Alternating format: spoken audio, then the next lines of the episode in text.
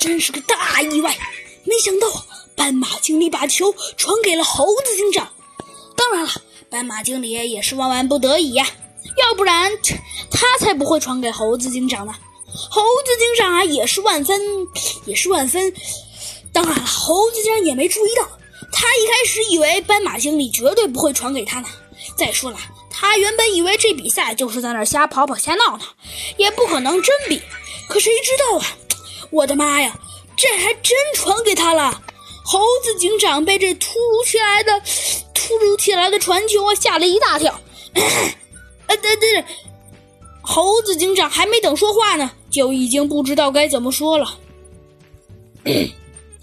呃，这呃呃呃，呃，好吧。猴子警长硬着头皮在心里叫了几句话，然后啊，没有办法，他只好一下子把球接了过去。接过去之后啊，他左带的右带的，然后啊，没想到还居然还真带出来了几球。你说说，这神不神呢？但是，尽管这样，还是有很多人呐向猴子警长冲了过来。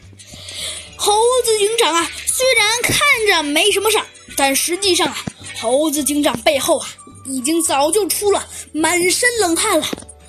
但是最终啊，他还是冲到了球门跟前。